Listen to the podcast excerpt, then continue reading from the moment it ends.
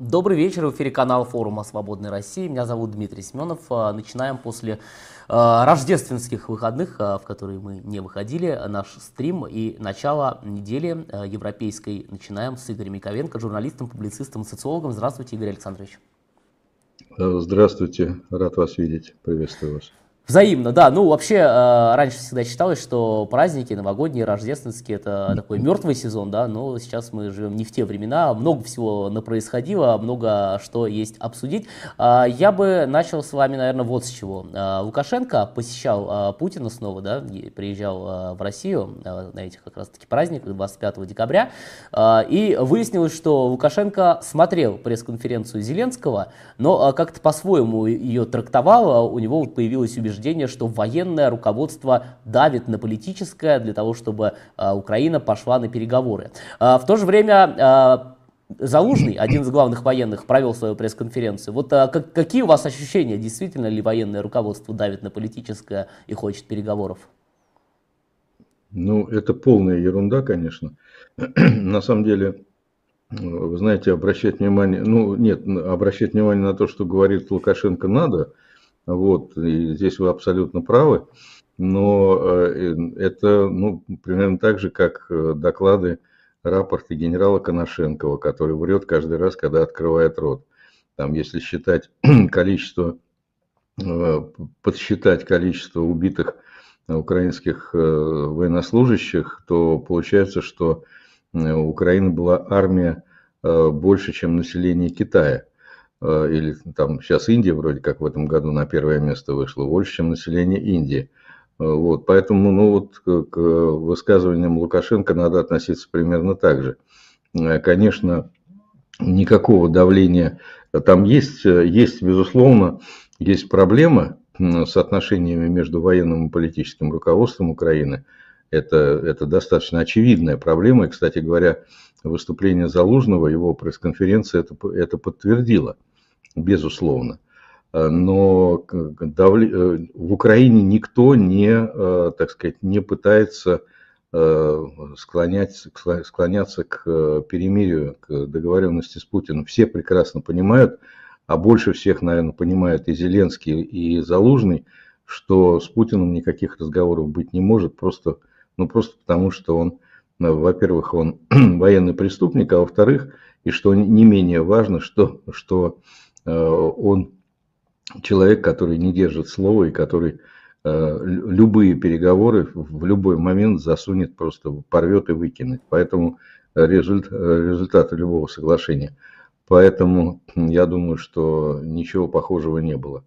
А было другое, было, безусловно, э, есть дистанцирование военного руководства от политического – есть и вот слухи о том, что там есть конфликт. Ну, насчет конфликта я бы не стал так это называть, но есть, безусловно, очень разные, разные позиции, и опять-таки, ну, есть противоречия очевидные, э, и в частности в, своем, э, в своей пресс-конференции Залужный э, прямо, так сказать, возражал президенту Украины.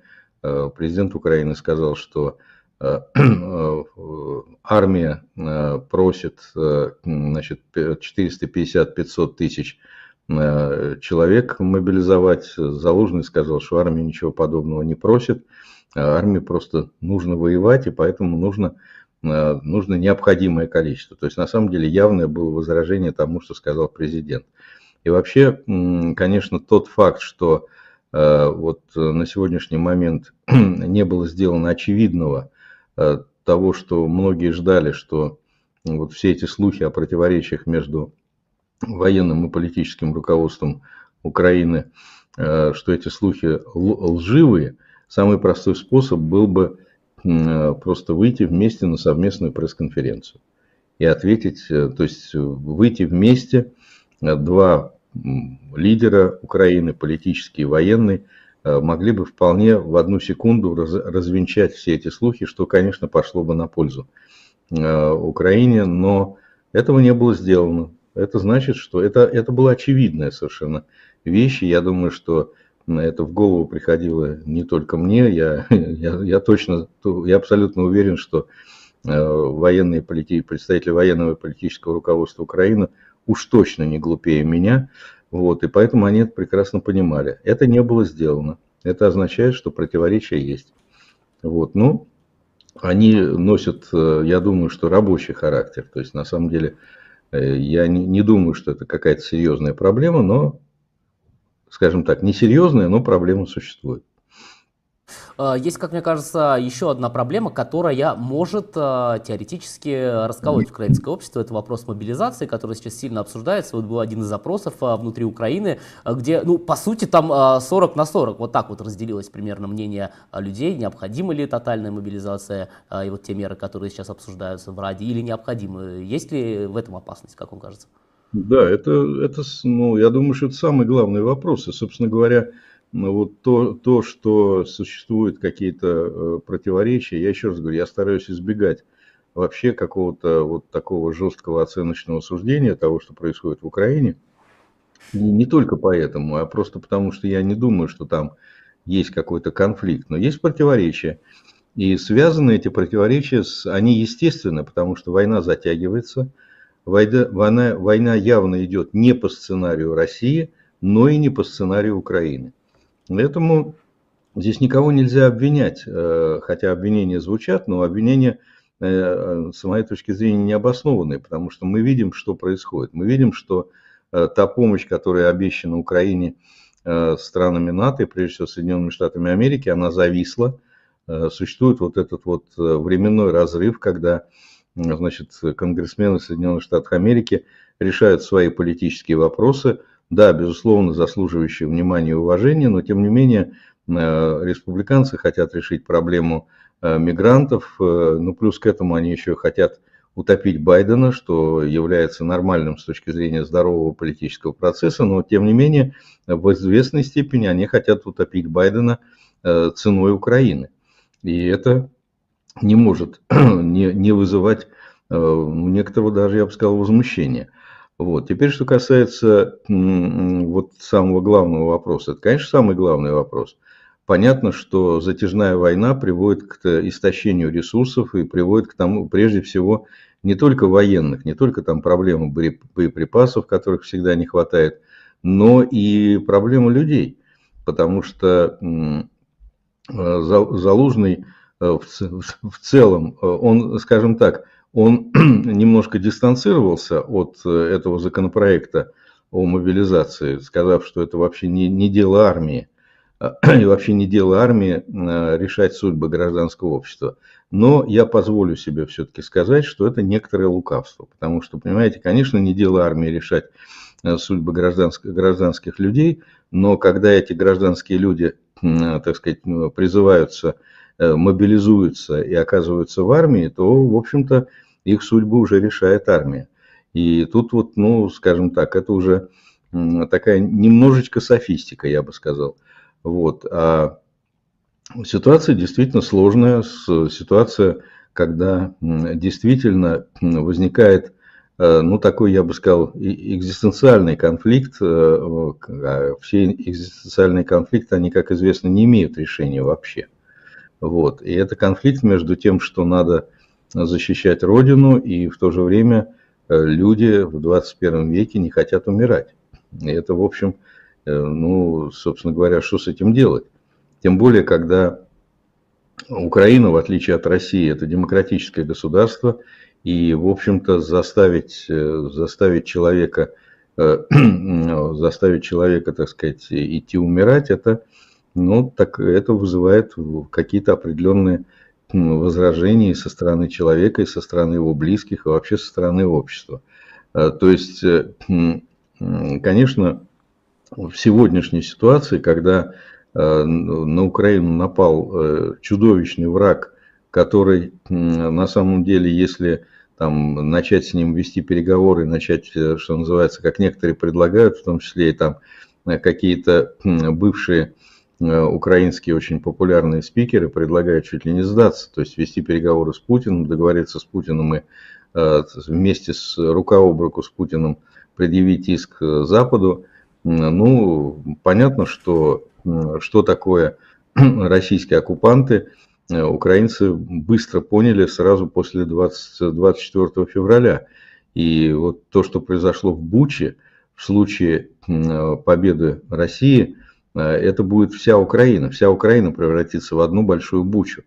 И это, это понимают все нормальные люди. Поэтому выбор существует между тем, что э, действительно каким-то образом все-таки э, мобилизовывать людей, потому что без, э, без, так сказать, какой-то мобилизации, может быть, не такой большой, не такой тотальной, как сейчас пытаются сделать, но тем не менее не то, что перейти в наступление, но и даже удержать нынешние позиции будет сложно. Здесь вопрос на самом деле во многом может быть решен за счет э, быстрой поставки достаточного количества техники. То есть, э, что называется, воевать не числом, а умением. И э, речь идет о том, что если будет достаточное количество дальнобойных ракет, самолетов, то может быть, может быть, удастся обойтись без такого вот огромного количества людей, которых нужно будет бросать в эту топку войны. Поэтому я думаю, что действительно Э, просто, понимаете, в чем, в чем огромная разница? Мы видим, что количество жертв со стороны России значительно больше, чем со стороны Украины. Но Россия обладает э, преимуществом жесткой э, тоталитарной диктатуры, при котором, вот, если спросить россиян, как они относятся к тому, чтобы идти на войну умирать, то, наверное, результаты общественного мнения, если честно удалось бы провести такой опрос, окажется значительно в большей степени критическим по отношению к мобилизации, чем в Украине. В Украине 40, 40 на 40, а если брать Россию, то я думаю, что соотношение будет гораздо более критическое по отношению к мобилизации. Да, безусловно, какие-то пожилые люди, которым точно не грозит отправка на фронт, там женщины, у которых нет молодых мужей и молодых детей – Скорее всего, они могут сказать, что да, пожалуйста, пусть все идут умирать. Но основная масса россиян, конечно, выскажется против. Но разница между Украиной и Россией заключается в том, что э, в России это не имеет никакого значения, и Путин будет воевать, даже если вся Россия скажет нет, Путин все равно будет воевать, потому что России можно всей вот этой вот монолитной России, которая может даже скажет нет войне, ей будет объяснено очень популярно с помощью Росгвардии, почему она, Россия, не права. А в Украине такого ресурса нет, поэтому здесь э, общественное мнение приходится учитывать. Поэтому, поэтому сейчас и э, существуют э, какие-то, что называется, непонятки между политическим и военным руководством Украины, потому что, в общем, это ситуация крайне сложная, и вопрос тому, кто Э, кому, кто должен отвечать за это, кто должен в конечном итоге нести ответственность, ну, кроме всего прочего, за очевидное совершенно неудачное наступление, э, так сказать, э, этого года. Тут я, я даже слышал, что какие-то люди, в том числе у меня, у меня в эфире, говорили о том, что это на самом деле удачное выступление украинские, так сказать, публицисты. Но э, это, конечно, ерунда. Это, ну, как можно считать удачным выступлением, наступлением, в результате которого не было освобождено ни одного населенного пункта крупного. Вот, поэтому это, конечно, неудача. Другой вопрос, отдельный вопрос. А можно ли было избежать этого наступления, когда, в общем-то, э, Запад, западные союзники требовали какого-то, какой-то отдачи, при этом не поставляя авиацию, не поставляя там достаточном количестве дальнобойных ракет, строго говоря, вопреки собственной доктрине военной, когда нужно иметь э, трехкратное превосходство в живой силе, э, существенный контроль в воздухе, и, и, и этого все ничего не было. И в этих условиях требовать наступления было, конечно, абсурдным. Но в данном случае украинское военное и политическое руководство э, пошло, так сказать, на уступки в результате наступление оказалось неудачным. В этом, кстати говоря, сейчас западные союзники винят Украину. Винить надо было бы самих себя. Потому что, вопреки собственной военной доктрине, они требовали от Украины наступления, когда Украина не имеет ни одного условия для этого наступления. Поэтому вот такая вот сложилась ситуация. Ну да, то, что вы э, чуть ранее описывали, это же тоже ровно то, о чем говорил Залужный, когда он э, сказал, что моя главная ошибка, наверное, была в том, что я неправильно оценил э, готовность э, Путина к количеству жертв. Да? Как да. раз таки ровно об этом. Ну, смотрите, было еще за неделю, да, за последнюю неделю несколько публикаций интересных. Ну, во-первых, Нью-Йорк Таймс, которая приписывает Путину то, что он посылает некие тайные сигналы по дипломатическим источникам о готовности к переговорам. А во-вторых, Бильд, который пишет о том, что Россия может напасть на Европу зимой 24-25 годов. Вам в этих двух публикациях публикациях а, видится ли какое-то противоречие или они, собственно, последовательно идут одна за другой? Э, вы знаете, э, что касается публикации о том, что, где говорится о том, что э, Путин посылает сигналы о готовности к переговорам, то это публикация в духе капитана очевидность. Путин не сигналы посылает, а Путин постоянно открыто говорит о том, что он хочет переговоров. Вот он постоянно об этом говорит, и поэтому какое-то э, журналистское расследование сложное по этому поводу я считаю просто нелепостью, потому что это ну, просто пересказ новостей. Вот, это не расследование, это просто пересказ новостей. Путин открыто об этом говорит, он говорил об этом на этой так называемой прямой линии, он говорит об этом все время, что да, вот Россия готова к переговорам, но вот злобная агрессивная Украина к этому не готова. На самом деле, э, ну тут ведь важно, что иметь в виду. Когда Путин, с одной стороны, говорит о том, что мы, Россия готова к переговорам, а с другой стороны, в том же самом э, выступлении, в другой его части, говорит о том, что война закончится тогда, когда Россия э, добьется всех поставленных целей, а именно демилитаризация, денацификация Украины и внеблоковый ее статус. То есть это означает, что ну, в переводе на в переводе с путинского новояза, это означает, что Украина должна быть уничтожена. Должна быть уничтожена ее армия, и э, денацификация это означает, что украинского народа не должно быть, потому что никаких нацистов в Украине нет, ну, по крайней мере, в, в отличие от статистической погрешности. Но, во всяком случае, их намного меньше, чем в большинстве европейских стран, не говоря уже о России. Но главное это то, что под денацификацией Путин подразумевает искоренение вообще украинскости вместе, скорее всего, с украинским народом. Поэтому как совместить готовность к переговорам и, такое, и такие заявления? А совместить очень просто. Путин врет. Вот. Путин действительно готов на какую-то э, какую-то приостановку огня, которую он прекратит, это перемирие прекратит сам лично в тот момент, когда сочтет нужным. А сочтет это, это нужным, когда сможет добиться там, перегруппировки, передышки, Э, значит, какой-то, какого-то перевооружения, получения достаточного производства, достаточного количества танков и боеприпасов и так далее. То есть на самом деле я думаю, что все разговоры о перемирии это все от лукавого. Вот. Ну а что касается того, что Путин нападет на какую-то европейскую страну, я думаю, что это, это, с одной стороны, может быть, это и хорошо, что они пугают друг друга – Э, больше, больше оружия будут давать Украине. Но если рассматривать это с точки зрения аналитики, то это, конечно, полная ерунда. Потому что ну, на сегодняшний момент Путин напрягает все силы э, своей военной машины для того, чтобы, укладывая в день в украинский чернозем по тысяче своих солдат, э, значит, взять Авдеевку. Авдеевку. До этого Э, такая же героическая, так сказать, операция была по отношению к Бахмутам, когда тоже за то, чтобы овладеть какой-то э, грудой развалин, э, укладывались десятки тысяч российских военных. Здесь тоже Авдеевка это, это груда развалин, которую вот уже несколько месяцев пытаются штурмовать. И в этой ситуации, когда все силы российской армии брошены на такие вот огромные Э, мегаполисы, как Бахмут и Авдеевка, э, вот в этой ситуации, э, что еще, еще какая-то у него запасная армия торчит из заднего кармана. Это что вообще подразумевается?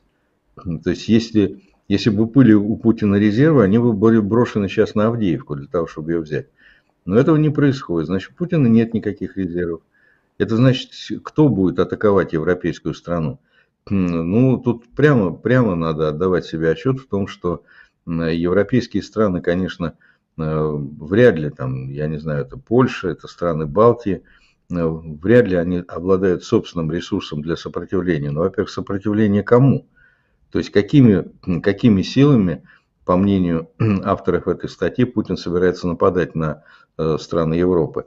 Ну и кроме всего прочего, помимо того, что ну, у той же Польши есть собственная не слабая армия, это армия НАТО, помимо этого совершенно, совершенно очевидно, что Э, значит, э, дело, ну вот сейчас пока еще не получило полного развертывания э, решения НАТО о, так сказать, дислокации 300-тысячного корпуса солдат НАТО в приграничных к России странах, Польша, страны Балтии, ну весь этот пояс, включая Румынию. Но это, эта процедура уже начата. И поэтому, э, так сказать, войска НАТО уже стоят в Польше, уже стоят в странах Балтии. И э, что, э, Путин собирается воевать с войсками НАТО, с американцами? Ну, такие попытки у него были. Помните, в Сирии, в Сирии замечательно, самая, самая боеспособная часть путинской армии, ЧВК «Вагнер», столкнулась с американцами в сирийской пустыне. И, и что? Э, там, я не знаю, нашли ли останки в этих э, расплавленных сирийских песках э, от этих бандитов. Ну, самое квалифицированное, самое боеспособное подразделение вооруженных сил России – это ЧВК «Вагнер». Того периода, по крайней мере. И что, вот столкнулись. Ну и что, есть желание повторить? Не вопрос, но просто кто будет вторгаться и с каким результатом, мне кажется, достаточно очевидно. Ну тут э, действительно, как мне кажется, важный вопрос, как трактовать да, все эти публикации. Мы как-то с Подляком тоже это обсуждали. Это надо трактовать как панические настроения, а, как панические атаки какие-то, или как месседж западному истеблишменту, что вот может случиться то, если вдруг там э, Путин, если Украина как бы да, не отгонит Путина и дать ему там победить. Э, вот, э, раз вы про ЧВК вспомнили, еще одна публикация, ну она несколько, может, устаревшая уже, но все-таки давайте ее затронем. Это Wall Street Journal, э, которая пишет о том, что Патрушев стоит за э, ликвидацией э, Пригожина. И вот э, я, когда читал эту публикацию, как все это описывалось, у меня, э, знаете, такой флешбэк возник э, с убийством Немцова. Тоже ведь одна из популярных версий была э, та, что это все Кадыров. Да, может быть, э, Путин об этом знал, но прямого приказа он не давал. Здесь вот прям вот тоже похоже вот на это. Ну, э, вы знаете, это, это все, это, ну, вот все это расследование, честно говоря, у меня вот последние два года такое, ну не скажу, что это разочарование всей моей жизни, но довольно серьезное разочарование в западной прессе. Я на протяжении там, 45 лет преподаю во всяких университетах, преподавал вернее, вот за, за исключением последних двух лет, и преподавал в том числе э, всякие журналистские дисциплины. И всегда приводил в пример вот те самые издания, о которых вы сейчас говорите. Вот, к сожалению, сейчас я уже так не могу сказать, потому что они демонстрируют то, что уже с журналистикой можно назвать с трудом.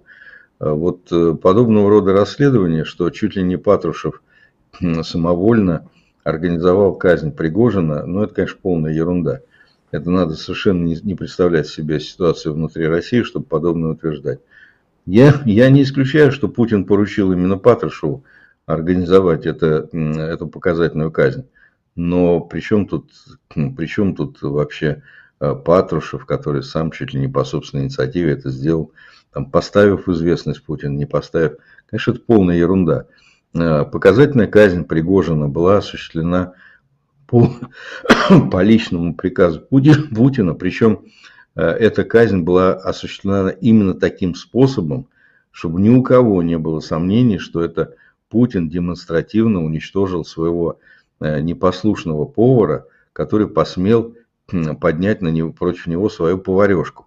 Значит, это, это была именно показательная казнь, благодаря которой Путин восстановил свое реноме абсолютно единоличного персоналистского, персонального диктатора. Вот ничего больше. И, конечно, это было решение Путина. И, конечно, это, ну, кому он там контроль за исполнением, это совершенно не важно. Мог получить, поручить кому угодно. Хоть Золотову, хоть там, я не знаю, так сказать, ну, э, кому-то, кто мог дать команду вот этому, либо диверсионной группы, которая подложила взрывчатку, либо артиллерийскому расчету, который уничтожил этот самолет в воздухе, не имеет никакого значения. Кому Путин поручил это? То есть в данном случае это решение Путина, безусловно. И это положило конец вот некоторому периоду, когда Путин утратил единоличный контроль над событиями в России. Он вернул себе э, свой персоналистский режим диктатуры. Этот режим сейчас все больше сгущается, сгущается и шлифуется. И вот эта коричневая фашистская туманность, она приобретает все более густой коричневый оттенок. А, вот а, говорили ранее о том, что не получается взять да, руины Авдеевки и Бахмута у э, Путина, но вот э, Шойгу похвастался на днях, что руины Маринки им все-таки взять удалось. Э, и примерно тоже новости одного дня, да, там э, то, что Украина ВСУ ударили по, потопили российский большой десантный корабль Новочеркасск. А какое из этих событий с точки зрения стратегических последствий для хода войны важнее? Ну, я думаю, что здесь нет вопросов. Э, ну, что касается контроля над Маринкой, то э, залужная проверка э, и вооруженные силы Украины опровергают это, говорят, что там какие-то окраины Маринки они контролируют. Но совершенно очевидно, что уничтожение еще одного большого десантного корабля это существенно, потому что руины Маринки не воюют так же как руины Авдеевки, не воюют. Это не является, это вот эти самые обломки домов, они не, явля, не несут в себе какого-то боевого потенциала. А что касается большого десантного корабля, то он несет на себе, э, несет в себе определенный боевой потенциал. Это, это он сохраняет в себе потенциальную угрозу, например, э, это же десантный корабль, он сохраняет в себе угрозу штурма Одессы, штурма Николаева с моря. То есть это э, серьезная история. И то, что фактически, как президент Зеленский сказал, что Черноморский флот э, постоянно пополняет э, еще один корабль пополнен свои, своим присутствием подводный Черноморский флот, это вот уже серьезно, потому что на самом деле понятно, что Черноморского флота уже больше года как нет, это флотилия, лишившаяся своего флагмана, но сейчас это фактически флотилия, которая перестала быть черноморской, потому что они в настоящий момент в основном э, находятся не в Черном море, а в Азовском, и то есть это, черно, это не Черноморская, это Азовская флотилия, ну и частично э, Новороссийская флотилия, потому что именно туда дислоцируются корабли бывшего Черноморского флота для того, чтобы избежать уничтожения. Так что вот это существенная вещь. На самом деле, по, по сути дела, вот уничтожение вот этого корабля под названием Новочеркасск, а, это один из эпизодов абсолютный проигрыш, абсолютного проигрыша России а, войны за Черное море. Это очень важная история, потому что ну вот на сегодняшний момент, а, да, на суше идет очень тяжелая борьба и пока инициатива вот на сегодняшний момент перешла к России. Но есть еще два пространства, где война идет совершенно другим знаком. Во-первых, это, я еще раз подчеркиваю, Черное море, где Россия войну уже проиграла безоговорочно, поэтому, потому что на самом деле, ну все, уже, э, так сказать, этого флота нет. Э, ну, сохраняются какие-то э, корабли, которые являются площадками для запуска ракет. Вот, но это уже не совсем флот. А, это первое. И второе, э, на самом деле э, происходят очень э, тревожные для России события в воздухе. Это еще одно пространство, где идет война. Небо. И вот уничтожение, то есть здесь уничтожение большого десантного корабля, а в небе уничтожение пяти самолетов, пяти Су-34. Это очень важная история. То есть такого не было с начала войны. Э, ну, в общем-то, выяснилось, что украинцы э, научились вот так вот уничтожать эти самолеты, использовать ПВО для этого или какие-то другие средства, это отдельная история, но научились. И это явно не случайность. Поэтому вот здесь я думаю, что ну, по сравнению с успехами российской армии, успехи украинской больше. Они асимметричны, они в другой сфере. Это не наземная операция, это не взятие каких-то городов, но это уничтожение реальной, реальной, реального боевого потенциала России на море и в воздухе. Это очень важно. И здесь я просто еще последнее, что я хотел сказать в этой части нашей беседы, это то, что вот это очень характерно демонстрирует, наглядно, вернее, демонстрирует Э, различия войны, которая ведется с двух сторон, России и Украины. Если в один и тот же день происходит уничтожение большого десантного корабля, до этого было уничтожение э, пяти, пяти военных самолетов России, то с российской стороны наиболее значимыми актами было, были обстрелы России, э, украинских городов и гибель мирного населения.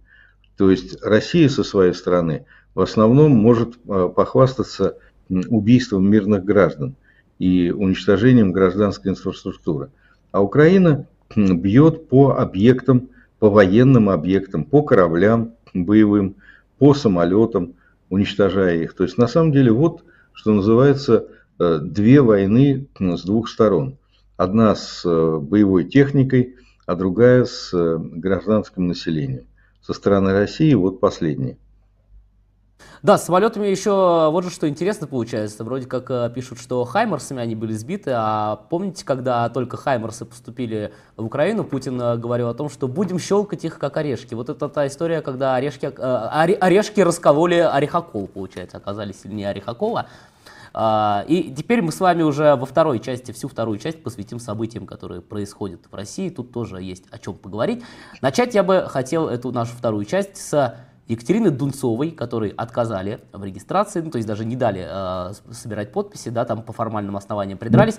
Ну и вы пять дней назад, соответственно, записывали стрим, э, интервью с Екатериной Дунцовой. Хотелось бы для начала спросить о ваших впечатлениях от э, нее, как э, кандидата, как личности.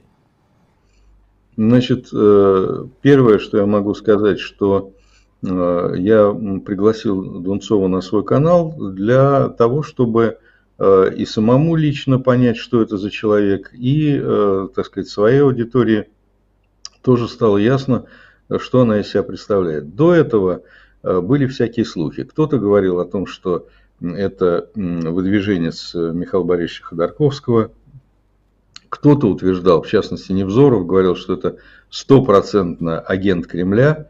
Вот. И в ходе этой беседы для меня стало очевидно ясно, и я надеюсь, что и для нашей аудитории стало ясно, что никакой она не агент Кремля, а это действительно искренний человек, который выдвинулся для того, чтобы составить альтернативу Путину.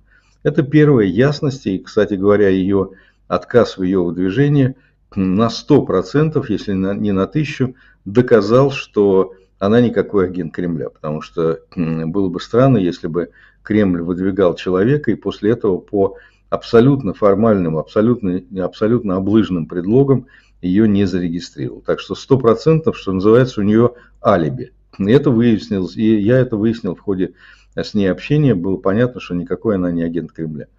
Вот, это, это раз.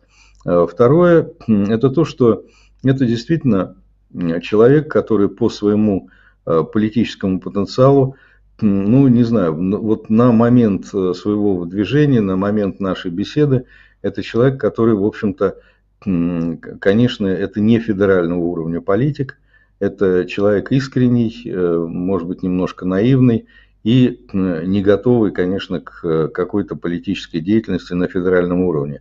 Но это совершенно не значит, что из нее не может. Я, не, я понятия не имею, что э, вот это, так сказать, проект самой себя, который Э, Екатерина Дунцова представляет э, собой, она, я не знаю, что из этого может выйти. Вполне возможно, что это э, всероссийская известность, которую она получила в один момент в результате своего движения, вполне возможно, что она сможет ею как-то распорядиться на дальнейшее, на будущее. Вот, вот. Я думаю, что это для нее лично очень хорошо, что ее так рано сняли с пробега, потому что Э, вот э, в ходе нашей, нашей с ней беседы я просто обозначил серьезную проблему, что для того, чтобы остаться на свободе, она должна э, играть в игру Кремля. По принципу бара не прислала 100 рублей, да и нет, не говорите.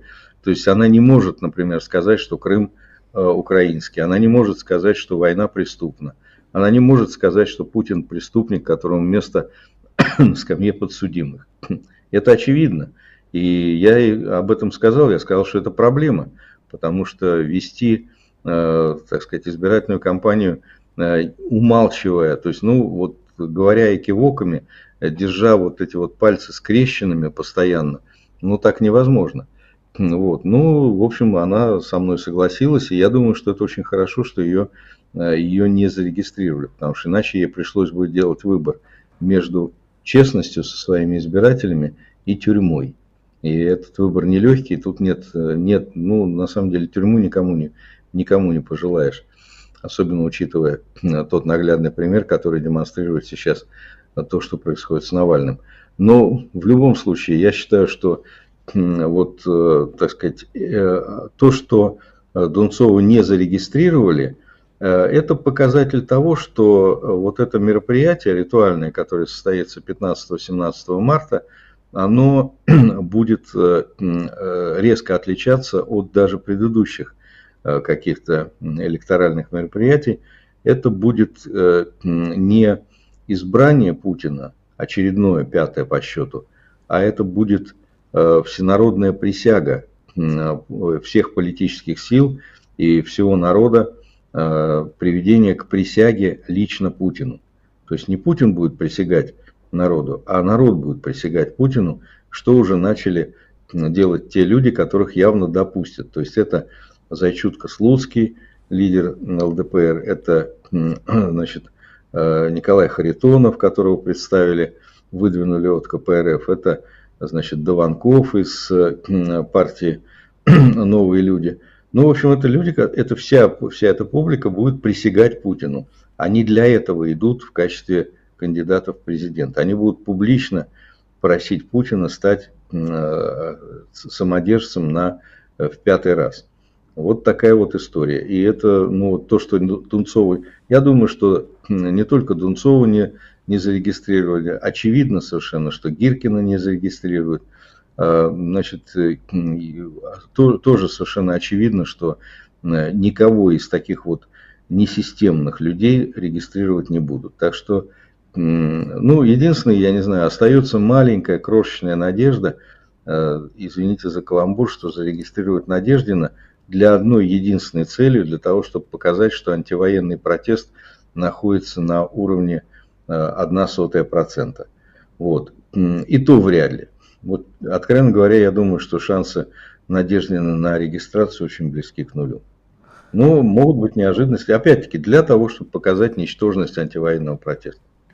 Ну, меня, Игорь Александрович, во всей этой истории с Дунцовой, знаете, что поразило? Вот э, некая непонятная для меня эйфория, которая многих охватила, что вот у нас появилась надежда. То есть э, такое а, абсолютно как будто бы непонимание а, людей, в какой реальности они находятся, что вот сейчас вот появится Дунцова, она зарегистри... ее зарегистрирует, и большая часть или большая часть жителей России за нее проголосует. То есть, когда я вот это, все это вижу, а потом как бы не стоит особо, наверное, удивляться тому, что в России большой спрос на различных там магов, тарологов и прочее. То есть какая-то вера в чудо, как вы это объясняете?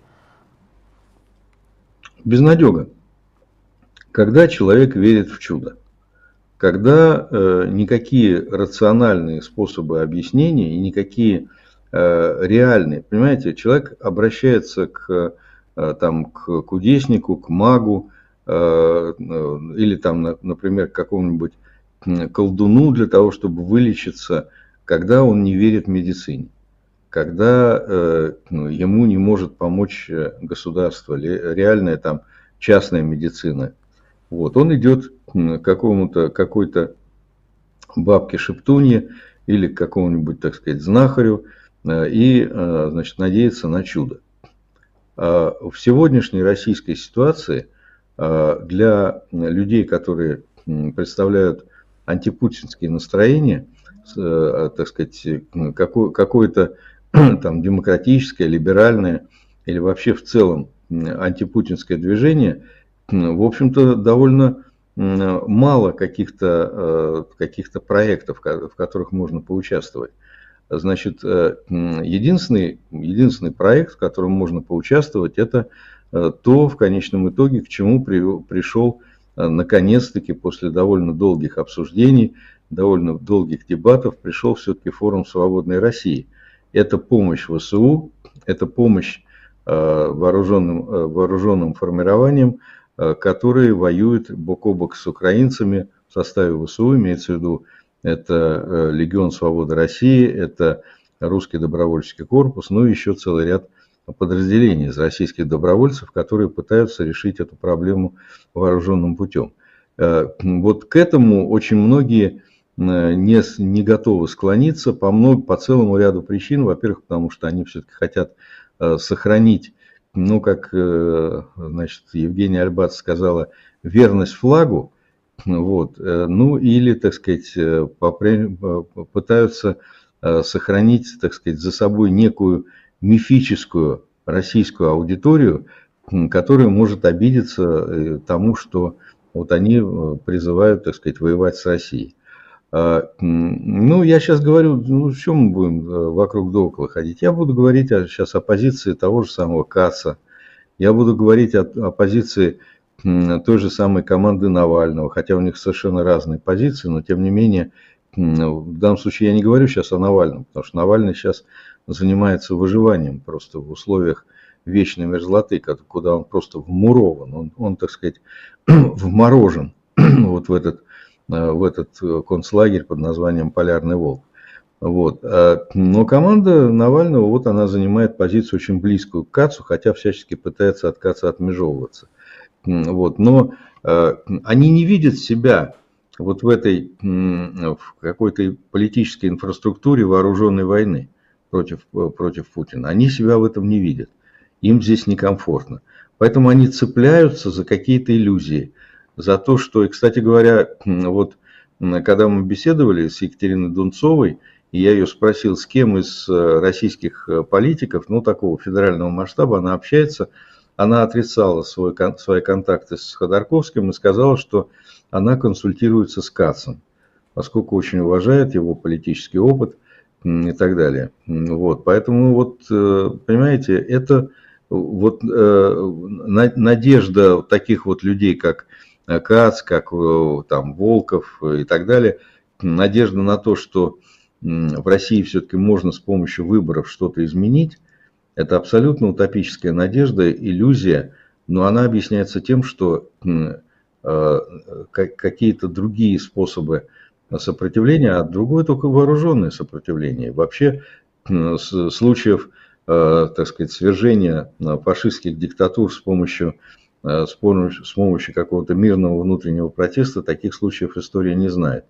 Вот. Только вооруженным путем, только силой этот, этот, этот чудовищный раковый опухоль может быть уничтожена. Но это, с этим люди, которые которым некомфортно так думать, они эту мысль выбрасывают. Остается верить в чудо, в иллюзию, в то, что там путинский режим сам совершит харакири, зарегистрировав какого-то независимого кандидата, и плюс еще и позволит э, посчитать э, голоса за этого кандидата. То есть, ну, э, полный абсурд. Но вот, к сожалению, к сожалению, это вера в волшебство – она от тупиковости собственной позиции. Ну и самая последняя тема, наверное, самая обсуждаемая и постоянно с развивающимся сюжетом, это та самая почти голая вечеринка у Анастасии Ивлеевой. Я, я не знаю, честно говоря, с какой стороны здесь зайти, я просто давайте у вас для начала спрошу. Вы как это расцениваете, то, что сейчас происходит, как жаба-гадюкинг? Да, конечно. Да, это типичный жаба-гадюкинг. Я сразу могу сказать, что я в самой этой голой вечеринке вообще ничего не вижу. Э, ни хорошего, ни плохого. Понимаете, э, то, что мы все голые под одеждой, э, для меня с детства стало известно, и я по этому поводу никаких иллюзий не испытываю. И то, что каким образом выглядят люди, которые на закрытой вечеринке собираются вместе, чтобы провести время, я считаю, ничего, ни, никого это ничего не касается. Поэтому ну, отношение к этому абсолютно равнодушное. Но сами люди, которые участвовали в этой голой вечеринке, э, у меня не вызывают ни симпатии, э, скорее, так сказать, некоторое такое сдержанное отвращение, не потому что они э, голые, а просто потому что я хорошо знаю их политическую и общественную позицию. Это, это, это люди, большинство из которых поддерживают войну, или, по крайней мере, поддерживают тот режим, который организовал войну. Даже если они публично говорят о том, что они хотят мира. Вот. Но а суть, почему, так сказать, вот такой резонанс? Я бы сказал, причина здесь очень простая. Дело в том, что это опять-таки э, вот люди, которые представляют другую, то есть э, люди, которые собрались на эту вечеринку, это такой гламурный путинский фашизм. То есть э, люди, которые хотят в условиях фашизма, как вот замечательная фраза, которую сейчас повторяла Ксения Собчак, на теплых крышах Москвы проходят атмосферные концерты. И вот это люди, которые Э, хотят нежиться на теплых крышах, крышах Москвы и проводить атмосферные концерты. Но эта часть вот гламурного фашизма, она вошла в жесткое противоречие с э, другой частью, основной частью, базовой, стержневой частью путинского фашизма, который можно назвать елейным фашизмом, э, потому что они постоянно, так сказать, кадилом размахивают. И можно сказать, таким вот э, жестким военным фашизмом. И, в принципе, вот эта вот вечеринка, э, значит, она стала жертвой условного собирательного генерала Гурулева, который э, утверждает, что дело женщины не значит, бегать по вечеринкам, а рожать, рожать и рожать. А дело мужчины – воевать, ну а в промежутках, отправляясь в краткосрочный отпуск – на минуточку заглянуть жене и потом через 9 месяцев отчитаться перед президентом о выполнении патриотического, а не супружеского долга.